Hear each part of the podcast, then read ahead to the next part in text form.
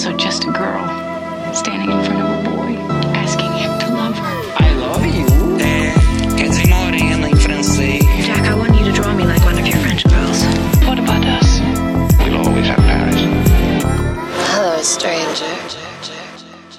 Olá, eu sou o Thiago Maia E eu sou Larissa Paiva. e hoje aqui no Supercuts nós conversaremos sobre o novo trabalho da aclamada diretora Celine Sciamma, o seu Retrato de uma Jovem Chamas, que estreou aqui no Brasil em várias cidades, em vários cinemas diferentes. É um filme que eu e a Larissa a gente gostou muito, né, Larissa? Eu adorei o filme, eu não conhecia nem a diretora, nem. Enfim, eu tava bem afastada do cinema francês, para ser bem sincera. E com certeza foi um filme que me trouxe de volta a vários filmes que eu gostava muito, mas não tinha essa, esse apego afetivo. Ela tem esse mérito aí. Depois dessa conversa sobre o filme, eu e a Larissa a gente vai falar um pouquinho sobre a premiação do Oscar, dia 13 de janeiro agora. A gente teve toda a lista de indicações ao Oscar, e uma delas que é uma categoria que eu, de costume, eu gosto muito, eu acho que a Larissa gosta também, que são melhor filme estrangeiro. São cinco opções de melhor filmes estrangeiros. A gente já falou aqui de Dor e Glória, a gente já falou aqui de Parasita. A gente vai dar uma passadinha pelas nossas impressões gerais pela premiação, os outros filmes que ganharam anos passados e por aí vai. Lembrando vocês que tem uma lista disponível no Instagram do Supercuts, Supercuts Pod.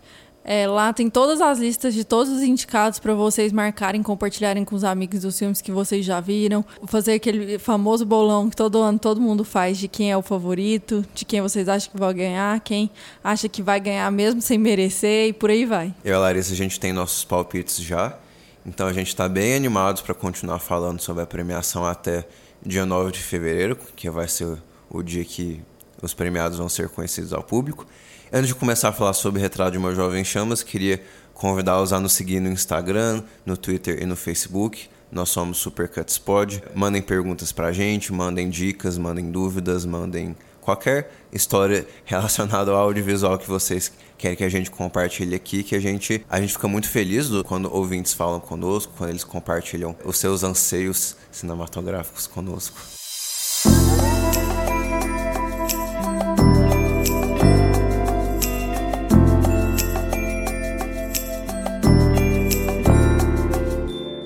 Mas e aí, Larissa, você gostou mesmo do filme? Gostei, assim. É, não foi uma surpresa. Eu já esperava que seria um bom filme, mas eu acho que eu saí um pouco desapontada. Pra ser bem sincera, porque eu assisti o trailer e fui pro cinema com uma energia assim de nossa, vai ser um filme que vai me destruir, porque eu já tinha vindo desde o primeiro filme desse ano que eu não parava de chorar em todos os filmes e tudo mais. Esse filme, eu acho que por ele ser claro demais, assim, não claro de claro e escuro de imagem, mas assim, tá tudo muito visual ali. Toda a história ela é contada visualmente ao mesmo tempo, assim. Não deixa aberto pra você ter algum questionamento, não deixa aberto pra você levar esse filme pra casa depois com aquele aquela angústia no coração. Mas assim, é um filme brilhante, é um filme lindo. Em relação à beleza, parece que você tá vendo uma pintura daquelas assim, das mais bonitas, as cores e tudo mais. Então, eu acho que sem entrar na zona de spoilers, é um filme incrível, é um filme dessa lista dos que não foram pro Oscar, mas deveria ter ido. Ele e A Vida Invisível estão pau a pau, assim, sabe? Eu acho que eram filmões, assim. Sem contar que é uma diretora, mulher, que merecia muito estar nessa lista. Então eu fiquei chateada dela não ter ido. Mas ao mesmo tempo, não foi o filme que eu daria um 10, sabe? Eu acho engraçado que você falou que esperava um pouco mais do filme. E eu lembro que antes de Midsommar, lembrando aqui que a gente falou sobre Midsommar, o segundo filme de terror do Ari Aster, no nosso episódio 8. Então se você quiser ver a gente falando desse filme mais detalhes, ouça o nosso episódio. Mas eu lembro que eu tava assim com uma expectativa super alta, super super, super alta para Midsommar, porque eu escutei que era uma história meio mitológica, meio assim, folk tales, sabe, de, de terror. Eu adoro esse assunto, eu adoro essa mitologia sombria. Eu entrei com uma, uma expectativa super alta pro filme. E eu não gostei tanto quanto a minha expectativa, mas eu, eu ainda gostei bastante. Nesse filme eu gostei muito, assim, gostei basicamente o que minha expectativa indicava que eu gostaria. Eu achei um filme super bonito também, uma história bem pertinente, né? E ele é- realmente é um filme meio, entre aspas, lento, sabe? Umas, talvez, audiências menos preparadas, de certa forma, assim, vão realmente sentir ele mais lento. Eu acho que isso não tem como negar, sabe? A linguagem dele é mais cadenciada. E isso é a beleza do filme, para ser sincero, porque ele é um filme que comunica muito usando poucos artifícios, assim, sabe? Mas você comentou da Vida Invisível, eu acho muito interessante porque eu tava assim, lá e cá, qual que é o filme que eu prefiro? Esse ou A Vida Invisível? Eu gostei muito de Vida Invisível. Eu prefiro um pouquinho mais esse, apesar de que A Vida Invisível é um filme que é mais próximo da nossa realidade, né? Eu acho que isso aí é inegável, que essa realidade brasileira, e mesmo que seja de outra época, eu acho que passa muito perto da nossa experiência, né? E um filme francês no século XVIII talvez não seja não seja a coisa mais próxima nossa, mas eu, mas eu ainda achei que ele foi brilhante, assim. É uma história super pertinente e eu gostei demais da linguagem que ela usa para contar esse drama pessoal. Eu achei que esse filme ele me afastou um pouco, principalmente por causa da época, e me afastou também pela forma que o, o a diretora é literal, sabe? Que é uma coisa que, que ela carrega nos títulos dela, que depois eu fui pesquisar em, em, entrevistas e tudo mais. É o jeito que ela carrega na direção, carrega nos roteiros que ela trabalha, com as atrizes que ela trabalha. Isso era uma conversa no set, assim, de trazer essa leveza e, enfim, essa atemporalidade pro, pro roteiro. Só que ao mesmo tempo, eu senti como se eu estivesse assistindo, sabe? Eu gosto de filmes que me prendem tanto que eu esqueço que é ficção. Esse filme eu acho que ele me deixou ainda na barreira da ficção, por mais brilhante que ele seja. A questão de tanto do roteiro como da dos efeitos sonoros e trilhas, o mar, você sente o mar ali no, no som do cinema, você sente aquele vento, você sente as cores mesmo, o, o ambiente ele parece que tem cheiro. Só que ao mesmo tempo ele te afasta muito, é algo quase teatral você percebe que é algo bem distante de você. Não sei, talvez eu esteja acostumada a outro tipo de cinema, talvez não seja o tipo de filme para mim exatamente, mas ele conseguiu mesmo com essas barreiras ser um dos meus favoritos do ano aí. Então eu acho que é um filme brilhante, é um filme que todo mundo deveria assistir, ter paciência, respirar fundo e ir, sabe? Principalmente quem gosta muito de cinema e quer trabalhar com isso, algo do gênero, porque tem muita coisa para se aprender ali. E isso sobre teatro e tudo mais, você tem essa opinião parecida? O que, que você achou? Não sei se ele é teatral necessariamente, porque ele, assim, as maiores virtudes do filme são o cenário, assim. Eu falo aqui muito sobre a relação entre a forma e a função de um filme, né? Como o formato, do jeito que a história é contada, encaixa com a mensagem do filme. E eu não sei se esse é um dos meus filmes favoritos do ano. Eu, eu fiz o meu rankingzinho assim, tava.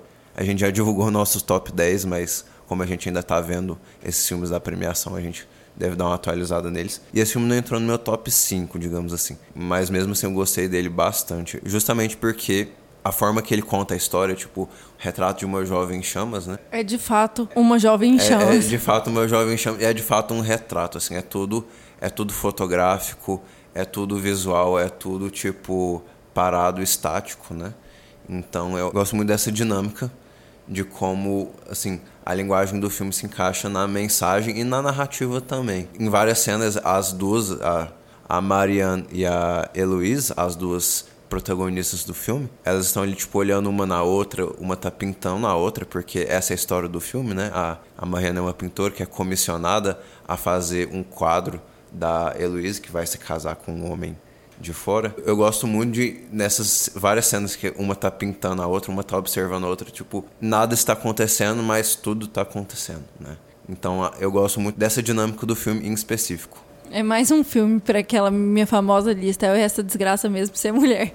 Sobre isso, eu acho que encaixou muito bem, sabe? Trazer essa personagem pintora e tudo mais, e como ela dialoga com a a outra que ela é apaixonada, como essa paixão se desenvolve. É uma paixão extremamente visual.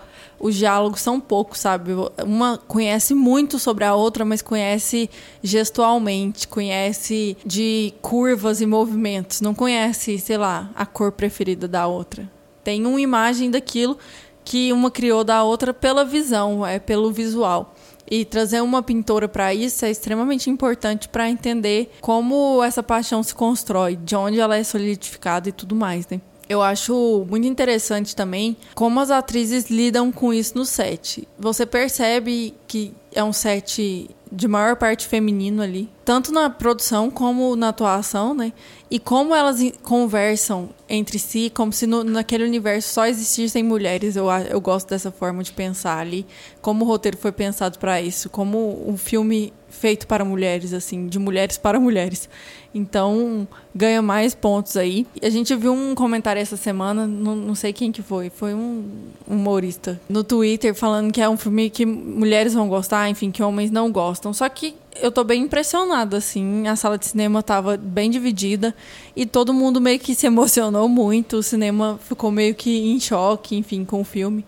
E gostou muito. Então eu vou dar a palavra pro Thiago. Eu, como mulher, adorei o filme e quero saber do Thiago dessa parte. É alguma coisa que te deixa distante do seu universo ou não? Bom, de tocar nesse assunto, eu queria comentar que essa questão de ser um universo feminino é o melhor presente que o filme se dá pra si mesmo. E é uma diferença que o filme carrega em relação à Vida Invisível, por exemplo, porque a Vida Invisível é um filme mais melancólico, justamente porque elas compartilham esse mundo com outros homens que claramente são opressores em A Vida Invisível, né?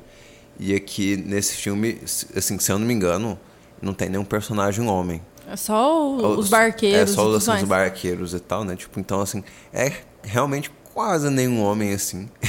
Eu acho que realmente assim, nas poucas cenas que homens aparecem, é um é, é o cara pegando o quadro, tipo, um ajudante da casa pegando o quadro e colocando ele numa caixa pra levar. E os marinheiros, assim, são, são realmente funções totalmente periféricas ao filme. E eu acho que é a beleza do filme, porque ele não é um filme melancólico como A Vida Invisível, ele é um filme vibrante. Ele é um filme, apesar da história ser triste, né, ter essa coisa mais depressiva, ele é um filme muito vibrante, é um filme que muita coisa você é muito fácil se perder naquele universo, justamente porque as personagens estão se autodescobrindo todo o tempo, né? E sobre essa polêmica aí de homem, será que homens podem gostar desse filme? É, eu não sei, eu sempre achei ela meio vazia, sabe? Porque por natureza, talvez essa mensa esse tipo de mensagem, esse tipo de construção cinematográfica seja mais feminino, mas isso não não é um problema, sabe? Eu acho que os homens que estão dispostos a pegar essa linguagem e essa construção pelo chifre, assim, e realmente, nossa,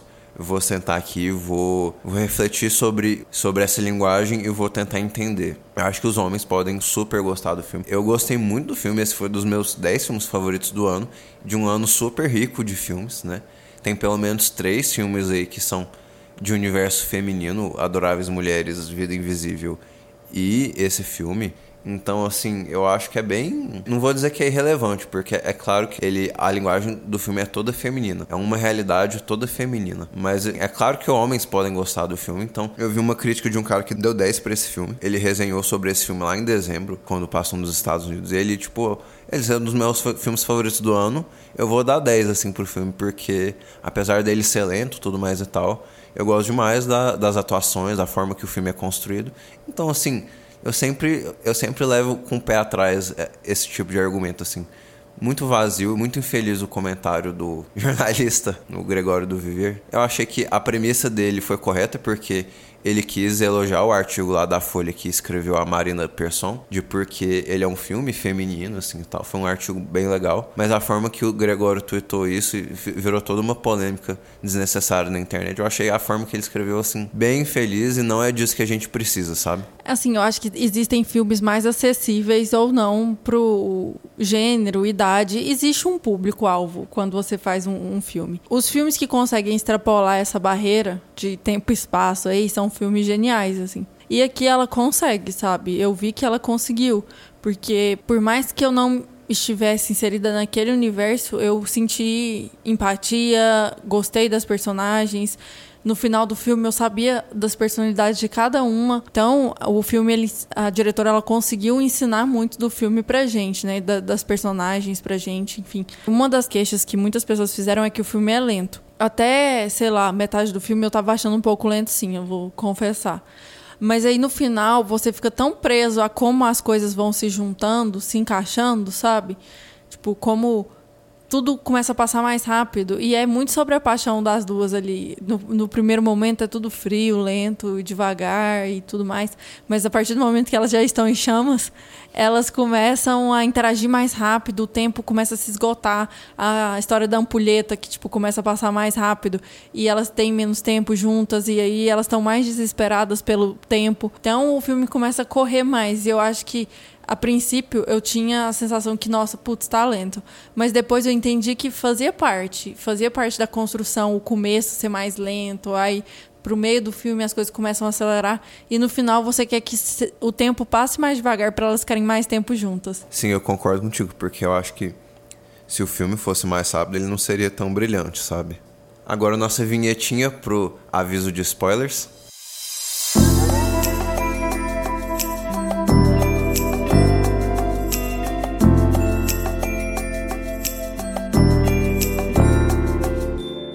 Bom, é, você tem alguma cena favorita que você queria compartilhar, Larissa? Ah, eu tenho duas cenas favoritas, agora lembrando aqui. Uma delas é quando a, a Mariane se vira para trás, a Heloísa vira e fala, vire-se, e ela vai e vira, sem pensar, sabe? E aí meio que, tipo, todo o filme faz sentido, você entende o que é a paixão naquele momento. E depois também, no final, quando é, a Mariane está passeando por um salão de arte e aí ela vê um quadro, e no quadro ela vê uma mensagem secreta das duas ali, tipo, a página 28 do livro. Quem chegou até aqui, obviamente, já assistiu o filme e com certeza vai lembrar dessas duas cenas. São as minhas favoritas. E a sua, Thiago? Não, não sei se foi a, a minha cena favorita, mas eu, eu adoro essa essa história do, do mito, a história de amor de Eurídice e Orfeu. É, inclusive uma das minhas músicas favoritas do Arcade Fire. é a história de que Orfeu perdeu a, a amada Eurídice e ela foi pro, pro submundo, ele foi resgatá-la no submundo, mas ele não podia.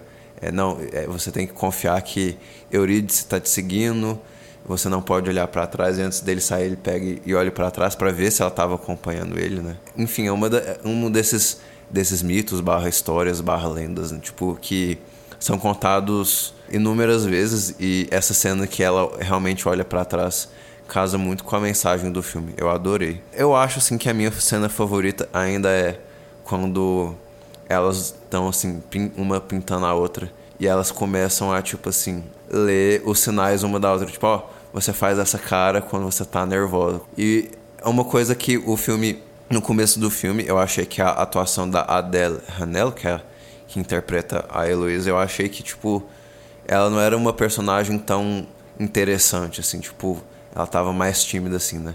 E você vê que ao longo do filme a atuação dela vai criando, criando mais movimentos, mais cores e mais. pegando uma cara bem melhor que no começo do filme. Então essa cena para mim marca um turning point, assim, no filme, tipo, um. realmente vira virar a página e a gente entra numa história que é fundamentalmente mais envolvente. Apesar de que eu acho que faz muita parte essa construção das encaradas, da aquela cena que elas por no começo do filme ainda que elas estão tipo andando na praia e uma tá de costas para outra. Eu acho que toda essa construção faz parte da mensagem do filme, então eu não, eu não reclamo não. Então minha cena favorita é essa. Então vamos para as notas? Vamos, vamos.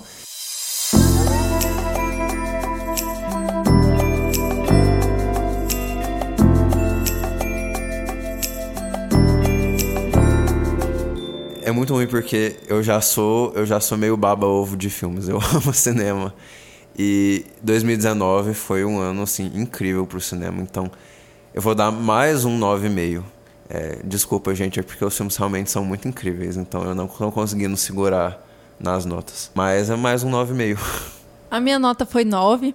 Eu não quero que ninguém pense que eu não gostei desse filme. Eu adorei esse filme. Só que em base 9 de 9 é uma nota muito alta já, né? É só é. porque, tipo... Eu, eu acho que eu me baseei mais em base de comparação com os outros filmes, que, por mais que eles não sejam. Esse filme ele é excelente em questão de direção de arte, cenografia e figurino, que são os aspectos que eu normalmente estou mais atenta. Só que, em algum momento, esse filme não me pegou, sabe? E eu fico um pouco chateado quando isso não acontece, ainda mais um filme que eu estava esperando sair chorando até desmaiar, sabe? Então, enfim, mas eu acho que é um filme dos melhores do ano. E para mim, com certeza, ele subiu. Provavelmente Tarantino caiu. Eu vou ter que refazer essa lista para poder postar para vocês. Uma pequena. Não é uma crítica, né? Mas você realmente vê que há várias oportunidades do filme para você, tipo, se desligar da história, assim. Como ele é mais lento por, por construção, por escolha mesmo, ele tem algumas oportunidades que ele dá para ouvir, tipo assim, para ele não prestar tanta atenção, para ele ficar um pouco desconexo da do filme. Então, esse é um entre aspas defeito da história, mas de novo, assim, se você se você tá envolvido, se você tá investido na história, ele não vai te desapontar o filme.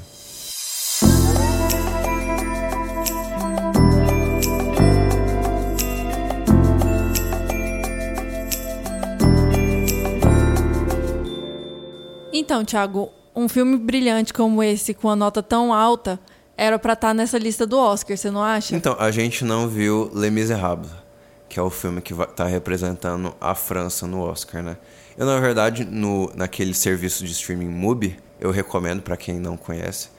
É, no Mubi eu assisti ao curta do mesmo diretor, que ele fez um, assim, fez um Les Miserables de 15 minutos para falar um pouco da premissa da história, essa situação opressiva nas periferias francesas e tal. Então, assim, é, peguem esse comentário com um pouquinho de pé atrás, porque realmente a gente não viu o filme, mas eu acho difícil ser melhor que esse filme. Então, assim, eu vou tomar a liberdade de jogar sem, sem ter visto. Eu gostaria muito de ver esse filme representando a França no Oscar de melhor filme estrangeiro. Então, Les Miserables tá, mas eu acho que é muito difícil dizer que Parasita não ganha, né? É, lembrando que Parasita está concorrendo ao lado de Dor e Glória, do Pedro Almodóvar, é, Les Miserables, do diretor Lad Lee, eu não sei como é que se pronuncia, Honeyland, que é um filme norte-macedônio, e Corpus Christi, que é um filme polonês que acho que vai estrear aqui no Brasil na, na semana logo após o Oscar. Quer dizer, vai estrear nos Estados Unidos na semana logo após o Oscar. Então eu não tenho muita esperança de ver esse filme a curto prazo. É, eu acho que o Almodóvar levaria esse prêmio se não tivesse dado azar de concorrer junto com Parasita esse ano. Que eu acho que Parasita vai explorar essas, todas as categorias, assim, sabe? Eu acho que com certeza ele vai levar mais de um prêmio para casa, não só como melhor filme estrangeiro, mas a gente também tá na torcida para levar outros títulos, enfim desbravar mesmo o território. Almodóvar fez um excelente trabalho, eu revi Dor e Glória, achei muito bonito, assim, para quem gosta dos filmes dele, você vê muitos dos filmes passados ali presentes, então as cores de Almodóvar e tudo mais é muito interessante de se ver. Eu não vi mais nada, assim, eu vi muitos filmes que eram para concorrer, mas não concorreram, esse ano eu realmente, tipo, errei em todos que eu achei que iriam. Mas Honeyland era um que eu tava querendo assistir, mas o Thiago já me deixou meio desesperançosa. Diz aí pro pessoal, Thiago, por quê? Bom, Honeyland é um documentário que tá concorrendo também como melhor documentário contra a democracia em vertigem e outros, né? Mas é um documentário norte-macedônio. Ele é um filme que ele é melhor apreciado como um documentário mesmo, apesar de ele ter uma carga mais dramática mas ele, ele é realmente melhor apreciado como um documentário por, se você sabe que os dois diretores estão filmando tipo a realidade local, que é um grupo de pessoas nômades que cultivam pastoreio familiar e agricultura familiar. E eles fazem tipo assim algumas coisas que não são tão defensáveis em relação a tratamento de animais e tem uma cena um pequeno spoiler aí pro, pro filme. É, tem uma cena que eles queimam tipo uma árvore assim, sabe, para para fazer para fazer mais grama e mais pasto. Então, assim, ele é um filme bem melancólico, porque no fim das coisas ele é um filme bem pertinente. Porque ele mostra a realidade de um, de um povo que não tem tantas condições materiais, mas ele também mostra, tipo, esse tratamento de animais e essa, esse pastoreio familiar meio que sem, sem regulação nenhuma, sabe? Tipo, ele mostra a realidade de uma vida longe da sociedade. Essa, essa que é a verdade. E tem uma personagem principal no filme que ela, tipo, cuida da mãe, ela já é de idade, assim. É um filme que eu achei pertinente, assim, essa personagem principal, ela cuida de abelhas e ela produz, assim, uma grande quantidade de mel que ela vende à cidade. Então, assim, para quem tá interessado em ver, tipo, relações socioeconômicas entre entre campo e cidade, mas é, não é campo no sentido de fazenda, mas é campo no sentido de afastamento dos centros urbanos, né? Eu não gostei tanto quanto o do Almodóvar ou mesmo o Parasita e eu não sei, eu, eu imagino que Les Miserables da França, pelo que eu estou escutando, é um filme bem interessante.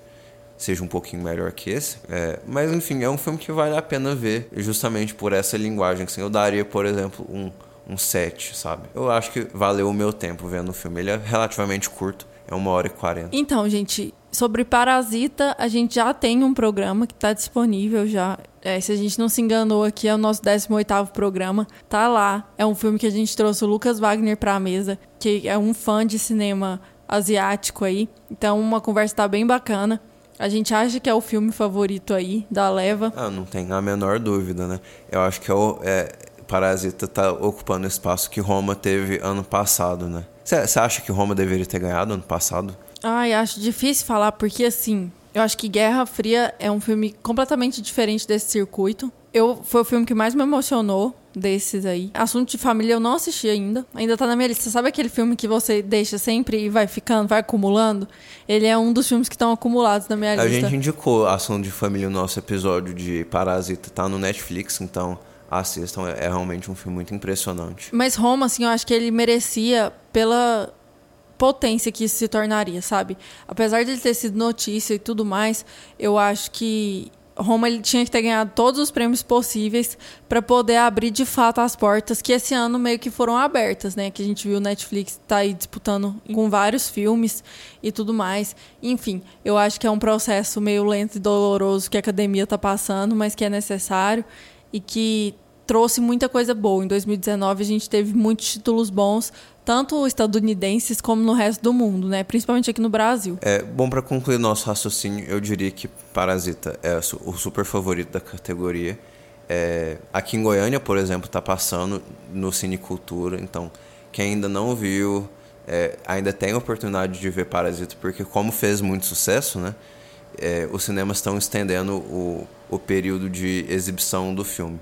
É, Dor e Glória é um filme que passou aqui no Brasil em poucos cinemas, não teve uma exibição tão forte, mas é um, é um excelente filme do para quem gosta dessa linguagem do Pedro Almodóvar. Eu achei super metalinguístico, sabe? Como ele constrói, tipo, e também muito sentimental, sabe? Eu adoro quando diretores falam da própria obra, sabe? O filme por si só talvez pareça, assim, não pareça tão especial, mas o contexto faz ele especial, sabe? Como assim, como o diretor se enxerga na tela. Eu, eu também revi Dor e Glória, eu adoro esse filme. E assim, eu gosto desses filmes estrangeiros, eu, go eu gostaria de vê-los mais no Oscar. E eu gostaria também de vê-los nos cinemas brasileiros, porque quando esses filmes vêm, eles costumam vir, vir em circuitos alternativos, eles não, não passam em tantas salas. Eu torço para que esses filmes façam mais sucesso. Então, foi ótimo que Parasita foi indicado ao Oscar. Eu diria que Parasita tem uma chance maior que Zero é, assim, uma chance significativa de levar melhor filme estrangeiro e melhor filme. E eu acho que vai levar o prêmio de melhor diretor, mais ou menos como Roma levou melhor diretor, melhor filme estrangeiro ano passado. Diretores não americanos estão tendo sucesso nessa categoria de melhor diretor há alguns anos já com Alfonso Cuarón, com o Alejandro Iñárritu, com o próprio Guillermo del Toro, né? Verdade, eu tinha esquecido de A Forma d'Água. E então assim, eu acho que Bong Joon-ho deve ganhar por Parasita. Que eu, não, eu vou ver com ótimos olhos, porque é um excelente trabalho. E eu indicaria esses filmes para vocês, é, apesar de que, de novo, assim, é, pelo menos um desses filmes, Honeyland, e acho que Dor e Glória também é uma linguagem mais sentimental. Ele é, são filmes que não. Você não diria que eles são os filmes mais acessíveis para o grande público, sabe? Mas eu acho que vale a indicação aqui. Eles estão tendo mais espaço na premiação da academia. Então, é isso que eu tinha para falar. Gente, deem mais atenção para a categoria de melhor filme estrangeiro. Normalmente são as melhores categorias todo ano. E episódio que vem a gente pode falar sobre animação, documentários, enfim, vamos tentar abranger aí o máximo de filmes possíveis até a premiação. É, nossos ouvintes deixaram alguns recadinhos pra gente sobre o ano de 2019. Então, vocês vão ouvir aí a vinheta e alguns depoimentos dos nossos amigos e participantes que participaram aqui da mesa do Supercuts para poder falar qual foi o melhor filme deles de 2019, o que eles acharam do ano, de todos os filmes que foram assistidos e tudo mais.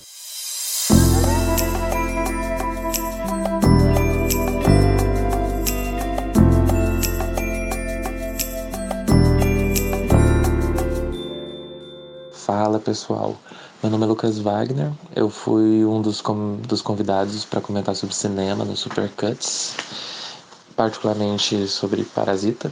E se for parar pra pensar no meu filme favorito de 2019, eu colocaria Midsommar, do Ari Aster, muito provavelmente. E isso por múltiplos elementos.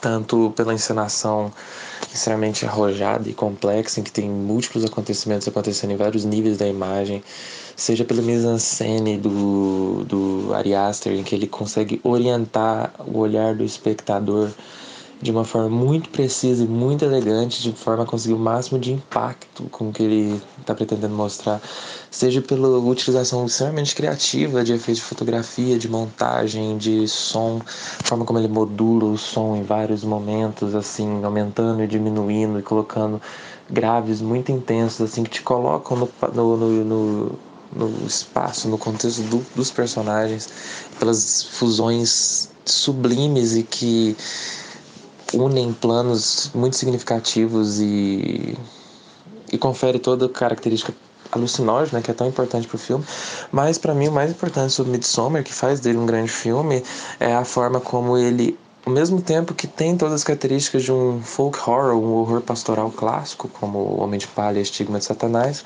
ele ainda assim dialoga extremamente bem com o seu tempo. É um filme em que as fronteiras ideológicas são apagadas. É, não é um filme de moralidade fácil, é um filme curto-circuito. É um filme em que não é fácil identificar vilões ou protagonistas, mas sim pessoas vivendo em seus contextos e o choque entre esses contextos são assustadores. O choque entre o individualismo exacerbado do Ocidente e o e a aniquilação de identidade, a aniquilação do eu que é tão cara para aquela comunidade do filme e que tem e que remete ao fascismo, mas como Nada disso é facilmente identificado como bom ou mal, simplesmente é, são simplesmente coisas. É, Midsommar é um filme que pulsa, Midsommar é um filme que vive, Midsommar é um filme que cai como uma luva para o nossos nossos tempos que são sombrios e mais complexos do que parece que a gente compreende.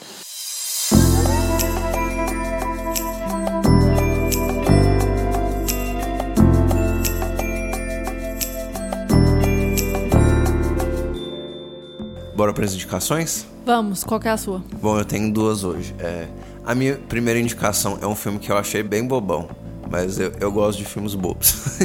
então fiquem comigo aqui. É, é Subway ou Metrô, eu não, ah, não, sei se é Metrô em português, mas é um filme do Luc Besson, de 1985. Por que, que ele é um filme que eu indico? Porque ele, assim, é bem aquele estereótipo de de filmes que parecem franceses, meio chiquezinhos, meio tipo new look. Então, é, então tipo assim, foi um filme que tava nessa escola de filmes dos anos 80 que, sei lá, introduziram um novo olhar, uma nova, um novo figurino assim pro filme francês. Mas eu realmente vou tô indicando o filme pela trilha sonora, porque é uma, uma das minhas trilhas sonoras favoritas. É, ela é super super vibrante, super dançante é do, do legendário compositor Eric Serra. É, então eu, eu indico Subway do Luc Besson para quem se interessa em cinema francês. E minha outra indicação é Roma do Alfonso Cuarón. Assistam Roma. É, apesar de, de novo, assim, é um filme, entre aspas, difícil para um, um público meio desavisado, assim. E eu gostaria muito que tivesse ganhar, vencido o Oscar. Eu me desapontei porque eu achei que tinha chances. E era o melhor filme do, do ano passado, quer dizer, de 2018, né? Eu achei o melhor filme de 2018. Então, assim, assistam Roma porque é um filme super importante. É um filme super significativo também. Então eu indico Roma. A minha indicação vai para Me Chame Pelo Seu Nome. É um filme de 2018, certo? 2017. 17. Mas ele tava no Oscar de 2018, certo? É. Trilha um sonora. É. é. um filme de 2017 com em 2018, do Luca Guadagnino. Exato. Quem também eu indico dele Suspira. Aliás, eu sou bem apaixonada assim nesse trabalho dele e como ele trabalha tanto a direção de arte como o roteiro dele, como ele adapta. Eu gosto bastante como ele traz para um cenário bem atual, assim, isso tudo. E foi o meu filme favorito em muito tempo, assim, desse tipo de filme cotidiano. Acho que ainda é. Quando eu fiquei diante do retrato de uma jovem em chamas, eu pensei que esse filme seria, me passaria essa mesma imagem, sabe? De um filme cotidiano que te deixa fora do eixo. Então, Eu fico a indicação aí pra vocês. Eu acho que ele já deve estar disponível nos streams da vida, em algum lugar Tem ele tá. no HBO Go. Então, vão lá, procurem, assistam. Esse sim é 10, 10, 11, 12, 13, sei lá. Amei esse filme. Bom, pessoal, nós agradecemos a todos que nos ouviram até aqui. Eu que- queria avisar a todos que nós continuaremos nossa cobertura do Oscar até o dia 9 de fevereiro, quando, quando a gente vai soltar nossos vários palpites e nossas indicações mesmo, assim, tipo, filmes que estão nesse circuito que a gente acha significativos. Nos sigam nas redes sociais, nós, nós somos arroba supercutspod, seja no Facebook, no Twitter e no Instagram. Se você quiser mandar um e-mail para nós, uma pergunta, qualquer coisa da vida, é, nós somos supercuts.pod gmail.com. Até a próxima, agradeço a todos. Tchau, tchau. Muito obrigada a todo mundo que ficou até aqui. Até a próxima. Say what again? I dare you. I dare you. I double dare you, motherfucker. Say what one more goddamn time. I'm sorry, Dave. I'm afraid I can't do that. He taught me keep your friends close, but your enemies closer. The Force will be with you. Este podcast é produzido e editado pela Elis Studios.